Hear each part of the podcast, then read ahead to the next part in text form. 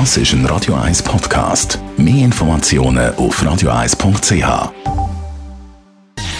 Gesundheit und Wissenschaft auf Radio 1. Unterstützt vom Kopfwehzentrum Irlande Zürich. www.kopfwww.ch Seit den 1980 Jahren kommen weltweit immer mehr Zwillinge auf die Welt. 80 Prozent der Zwillingsgeburten sind in Asien und Afrika.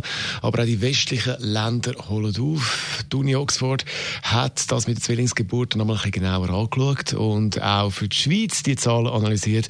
Und kommt zum Schluss, in der Schweiz haben sich Zwillingsgeburten seit den 80er Jahren sogar verdoppelt. Ein wichtiger Grund, warum es immer mehr so Zwillinggeburten gibt, ist die Fortpflanzungsmedizin. Der Großteil sind übrigens zweieiige Zwillinge. Die bei den eineiigen Zwillingen hat sich in den letzten Jahren weltweit praktisch nicht verändert. Von den Zwillingen zu ihm da, Lenny Kravitz. It ain't over till Das ist ein Radio 1 Podcast. Mehr Informationen auf radio1.ch.